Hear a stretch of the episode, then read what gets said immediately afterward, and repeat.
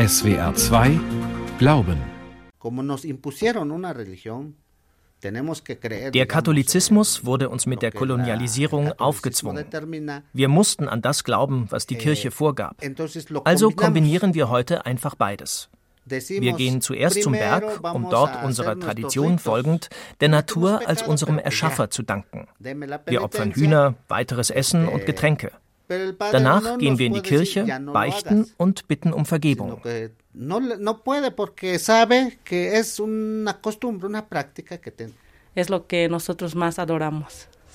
Wenn wir wollen, dass es uns gut geht, die Arbeit gut läuft, wir genug Geld haben und gesund bleiben, steigen wir hoch, legen unsere Opfergaben nieder und feiern. Wir verehren nicht so sehr wie diesen Berg.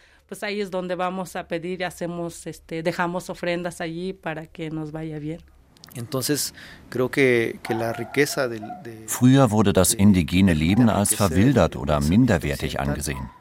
Doch künftig werden es die ursprünglichen Völker aus Amerika, Afrika und Asien sein, die auch das westliche Denken weiterbringen.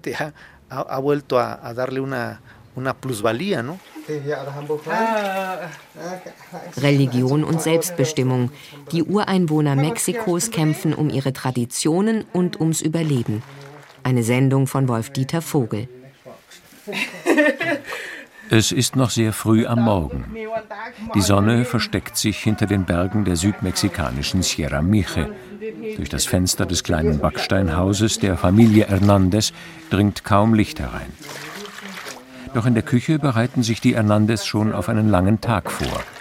Die 40-jährige Leonila knetet Teig, ihr Mann Vidulfo sammelt Werkzeug zusammen, Tochter Miriam spült und Großmutter Sabina befeuchtet getrocknete Maisblätter.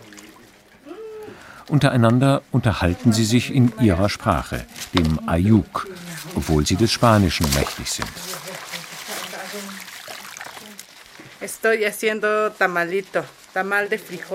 Ich koche Tamales, die wir mitnehmen, wenn wir gleich zur Aussaat gehen. Man macht zuerst einen Teig aus Mais, mischt ihn mit Bohnen, tut ein bisschen Salz dazu, wickelt das Ganze in ein Maisblatt ein und lässt es aufkochen. Kein Lebensmittel ist für die Menschen in der indigenen Gemeinde Santa Maria Tlahuiltoltepec so wichtig wie der Mais. Ob als Tortillafladen, Pozole-Suppe oder Tamales, für fast jedes Essen in der kurz Tlahui genannten Gemeinde im südmexikanischen Bundesstaat Oaxaca braucht es die gelben, roten oder blauen Körner. Heute wird die Familie auf ihrem Feld neuen Mais säen. Es ist ein besonderer Tag, denn für die Indigenen vom Volk der Mixe sind Aussaat und Ernte Teil eines Zyklus, in dem sie sich mit ihrem Erschaffer der Natur verbinden. Die Familie legt großen Wert auf die Traditionen der Mixe, die sich selbst, wie ihre Sprache, Ayuk nennen. Tochter Miriam macht im Mixer die scharfe Salsa fertig. Leonila legt noch etwas Holz aufs Feuer, um kleine Figuren aus Mais zu backen. Neben der Türe steht schon alles zum Abmarsch bereit. Die Machete, die Tamales sowie eine Tasche, in der ein Truthahn vergeblich versucht, seine Flügel zu bewegen. Und eine Flasche Mezcal, jener Agavenschnaps, der bei keiner Gelegenheit fehlen darf. Aquí en este rancho donde vamos a ir es este siempre lo sembramos. Auf dem Grundstück, zu dem wir jetzt gehen, bauen wir nur Pflanzen für den eigenen Konsum an, nicht für den Verkauf. Wollten wir Mais verkaufen, bräuchten wir ein viel größeres Stück Land.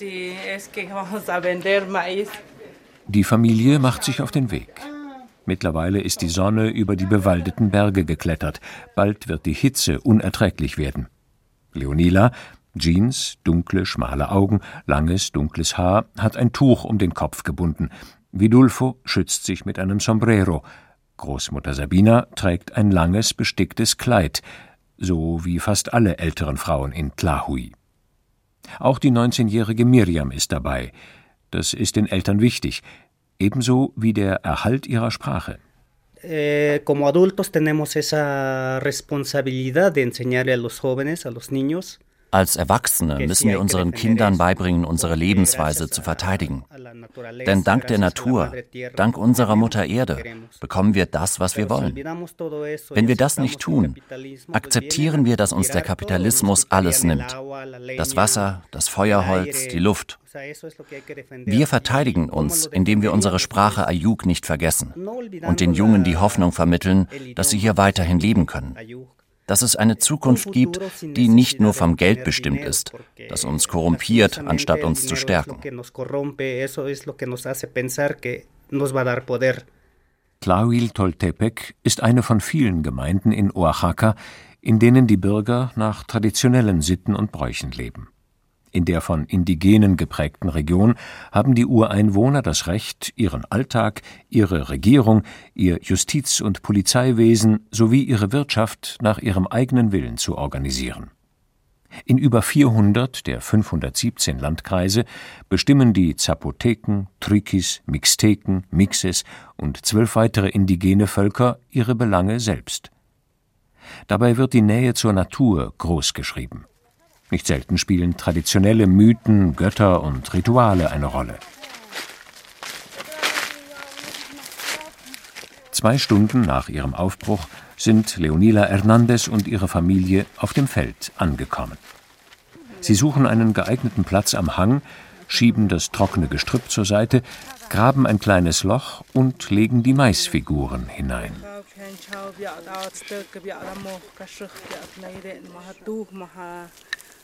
Mit einem Gebet bitten sie die Natur um Hilfe.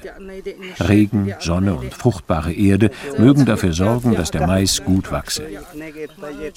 Dann schlägt Vidulfo dem mitgebrachten Truthahn den Kopf ab, lässt das Blut aus dem Hals auf die Figuren spritzen und schüttet ein paar Tropfen Mescal hinterher. Der 43-Jährige ist mit dem katholischen Glauben und den Mixe-Zeremonien groß geworden.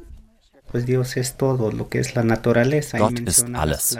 Die Natur, die Pflanzen, die Luft, das Wasser.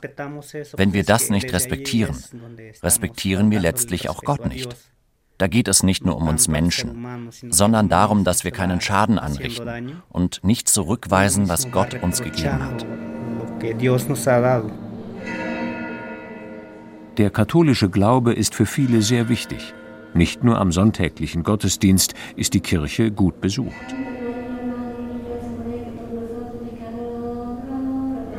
Das Gotteshaus liegt mitten im Herzen der Kleinstadt, zwischen Marktplatz und Rathaus.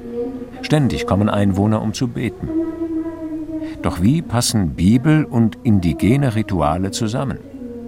Können Menschen dem Christentum folgen und zugleich am heiligen Berg Zempoaltepetl Mescal opfern und Tiere ausbluten lassen?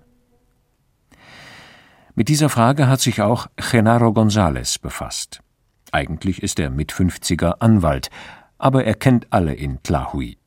Und wenn es um Fragen des Gemeinwesens geht, berät er auch alle, vom Bürgermeister bis zum Pfarrer. Der Katholizismus wurde uns mit der Kolonialisierung aufgezwungen. Wir mussten an das glauben, was die Kirche vorgab.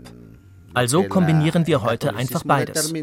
Wir gehen zuerst zum Berg, eh, um dort der Tradition folgend der Natur als unserem Erschaffer zu danken. Wir opfern Hühner, anderes Essen und Getränke. Danach gehen wir in die Kirche, beichten und bitten um Vergebung. Dasselbe tun wir nächstes Jahr wieder. Der Pfarrer muss das tolerieren, denn das sind unsere Bräuche.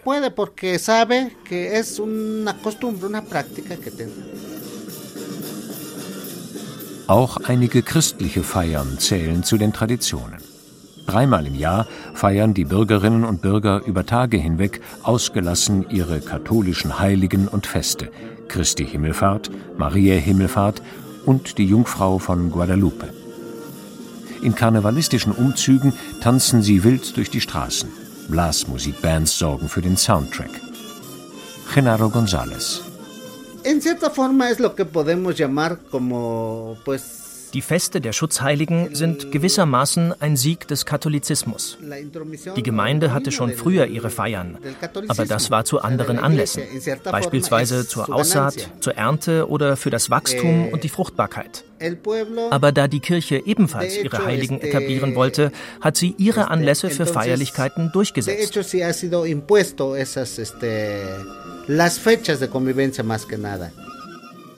Neben Ritualen und Festen gilt es, den Alltag der 10.000 Einwohnerstadt zu organisieren.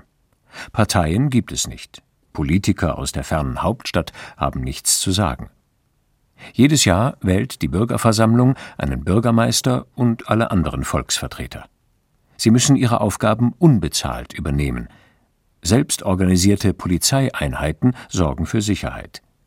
In kollektiver Arbeit, dem Tekio, werden Straßen, Häuser oder Plätze auf Vordermann gebracht. Mehrere Lautsprecher, die durch die gesamte Stadt schallen, informieren über anstehende Arbeiten.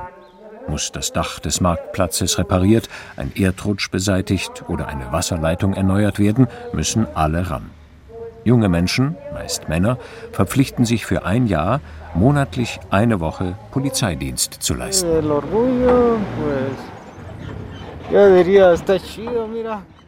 So zum Beispiel Juan Vázquez. Mit seinen Kollegen fährt er in einem Pickup Streife.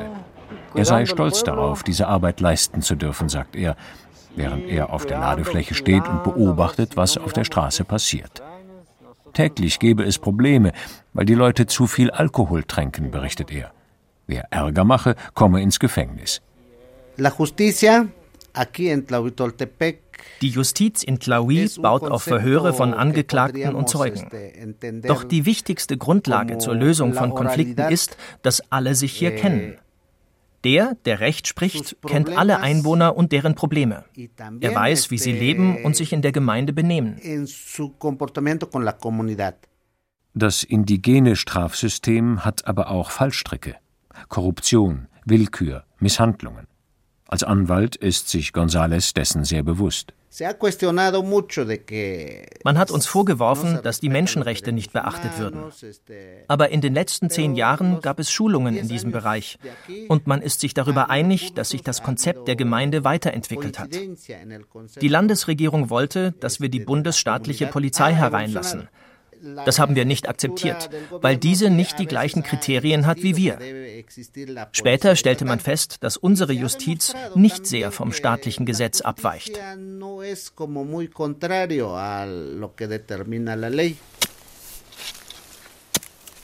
Die Familie Hernandez hat mittlerweile fast allen Mais ausgesät. Im Herbst wird das Korn reif sein für die Ernte. Ihr Geld verdient sie aber mit dem Nähen und Besticken von Kleidungsstücken. Vidulfo leistet zudem unbezahlte Gemeinschaftsarbeit. Er ist zufrieden. Das gehört zur Tradition und bleibt hoffentlich so. Hier gibt es keine politischen Parteien. Die Gemeindemitglieder entscheiden, was sie wollen und wie sie sich als Bürger verhalten, um zu den Erfordernissen der Gemeinschaft beizutragen. Auch Tochter Miriam fühlt sich in Tlahuil-Toltepec wohl. Gerade hat sie das Abitur gemacht. Ob sie hier bleiben will? Für mich macht das Sinn, weil ich hier bei meiner Familie bin. Die ist immer für mich da, wenn ich mal traurig bin, mich einsam fühle oder das Geld nicht reicht. Aber manchmal überlege ich schon, ob ich nicht gehen sollte. Wenn du deine Freundinnen und Freunde triffst, die die Gemeinde verlassen haben, Denkst du auch, ich will weg, andere Menschen und Länder sehen? Die 19-Jährige würde gerne ihre Ausbildung als Perkussionistin fortführen. Dafür ist kein Ort geeigneter als ihre Heimatgemeinde.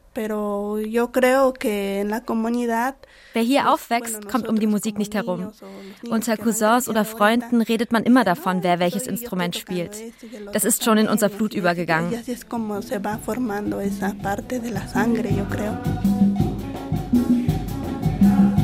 Tatsächlich vergeht kein Moment, an dem nicht aus irgendeiner Ecke Trompeten, Gesänge oder Schlaginstrumente ertönen. Die Kleinstadt beherbergt mindestens zehn Musikschulen. Einige Bands sind international bekannt.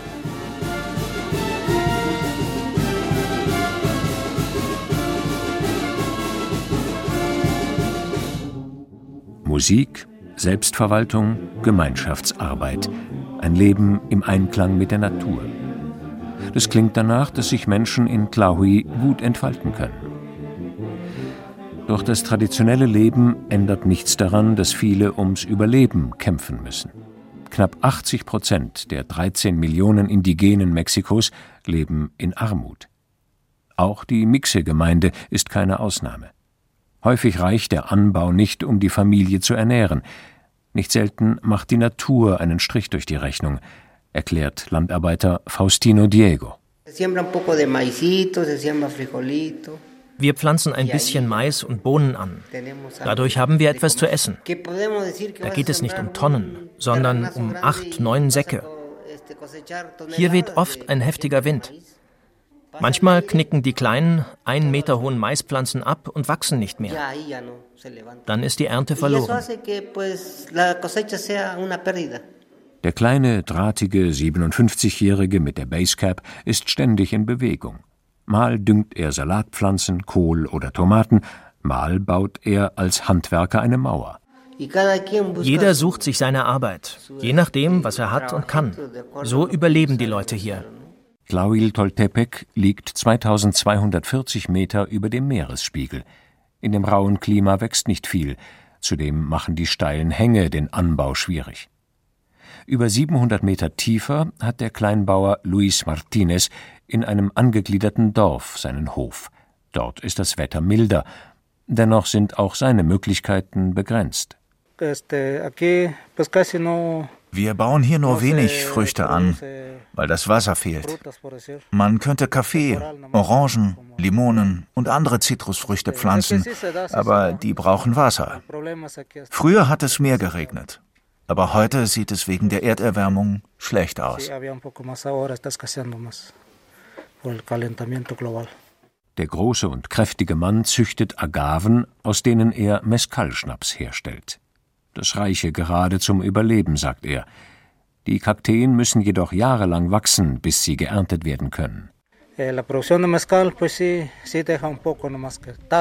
Durch die Mescal-Produktion bleibt ein wenig Geld übrig.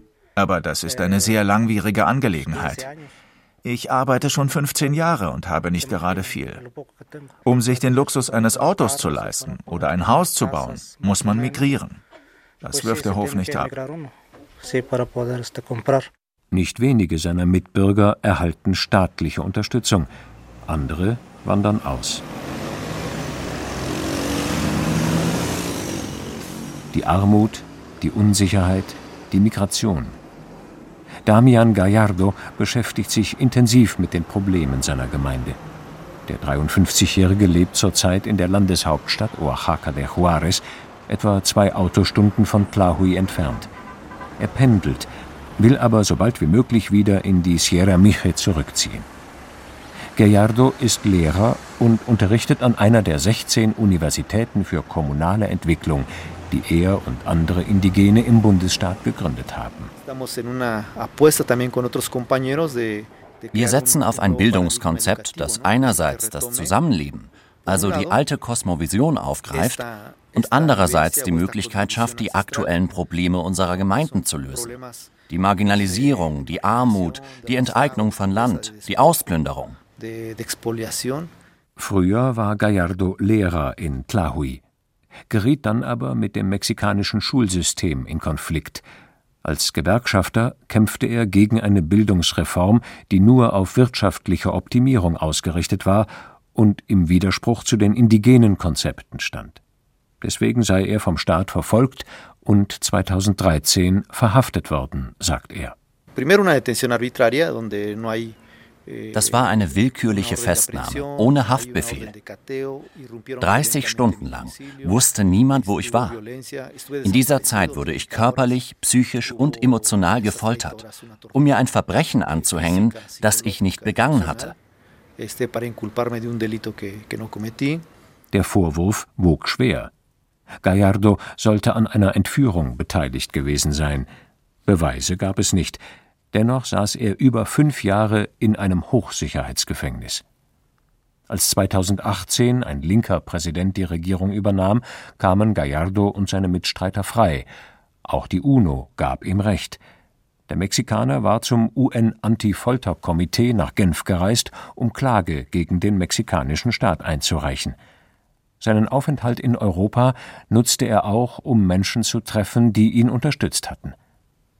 Deutschland hat bei ihm einen Eindruck hinterlassen. Einige sagen, Deutsch ist die Sprache, in der man philosophiert und denkt. Eine Sprache, mit der man die Welt interpretiert. So wie auch das Ayuk. Für mich ist Deutschland das Land der großen Philosophen. Deshalb gefällt es mir sehr. Ob Karl Marx, Walter Benjamin oder die Frankfurter Schule, Viele große Denker haben Gallardo in seinem Konzept der Kommunalität, dem indigenen Gemeinwesen, beeinflusst. Vieles, was in den Gemeinden traditionell praktiziert werde, stimme mit deren Ideen überein. Da gelte es anzusetzen, ohne die Moderne grundsätzlich zu verwerfen. Die am weitesten entwickelten westlichen Philosophien geben dem alten Denken wieder recht. Es ist offensichtlich, dass wir in einer zivilisatorischen Krise stecken. Die Erde erwärmt sich, unsere Flüsse sind voll mit Dreck, überall liegt Plastikmüll. Das ist nicht zukunftsweisend. Im Gegenteil, wir haben eine dekadente Zivilisation. Es tut mir leid, das zu sagen, aber die westliche Gesellschaft ist müde und veraltert. Ihre Denkweise hilft nicht weiter. Früher wurde das indigene Leben als verwildert oder minderwertig angesehen. Doch künftig werden es die ursprünglichen Völker aus Amerika, Afrika und Asien sein, die auch das westliche Denken weiterbringen.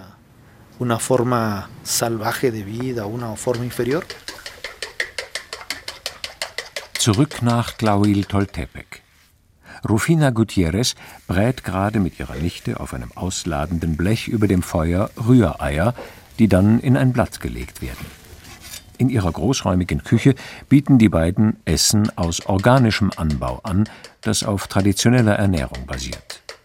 Rufina, Mitte 50, hat ihre dunklen Haare zu einem Zopf zusammengebunden und trägt eine traditionell bestickte Bluse. Sie betrachtet die Moderne als Gefahr.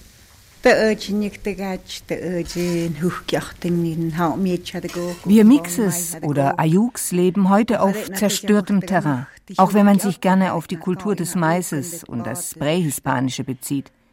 Die Moderne und ihre Vorstellung von Entwicklung hat die indigenen Gemeinschaften durchdrungen.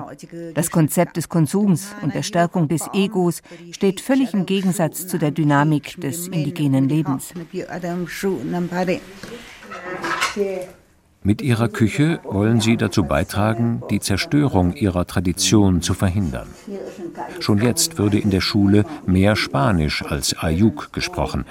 An der gemeinschaftlichen Arbeit seien weniger Menschen beteiligt als früher, kritisieren sie. Viele Bauern würden künstlichen Dünger einsetzen und Monokulturen anbauen. Leonila Hernandez sitzt mittlerweile an ihrer Nähmaschine. Nachdem die Familie von der Maisaussaat zurückgekommen ist, muss sie Geld verdienen. Noch am späten Abend stickt sie mit atemberaubender Fingerfertigkeit Kakteenblätter und andere Motive auf ein Stofftäschchen. Der Kunde habe bereits nachgefragt, sagt sie. Ihr Mann Vidulfo webt in der Küche Stoffbänder. Er sitzt zwischen Esstisch, Kürbissen und Wassereimern. Der Platz ist knapp. Das Einkommen reicht zum Überleben. Aber nicht nur deshalb hält Leonila an ihrer Arbeit fest. Das Sticken ist sehr wichtig für uns. Damit sind wir aufgewachsen.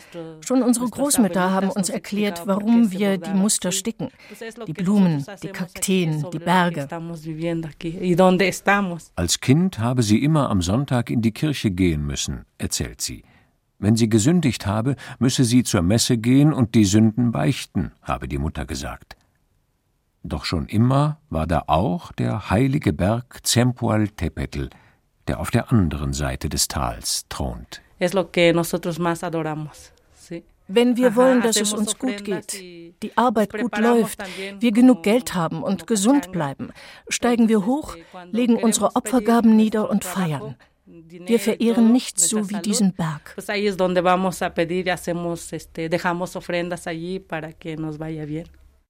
In SWR 2 Glauben hörten Sie eine Sendung von Wolf-Dieter Vogel, Religion und Selbstbestimmung. Die Ureinwohner Mexikos kämpfen um ihre Traditionen und ums Überleben. Redaktion Susanne Babila